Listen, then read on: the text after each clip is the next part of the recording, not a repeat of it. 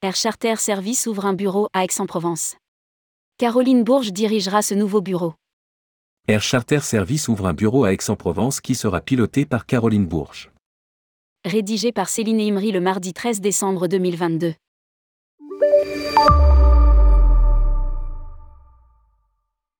Air Charter Service ouvre un nouveau bureau à Aix-en-Provence.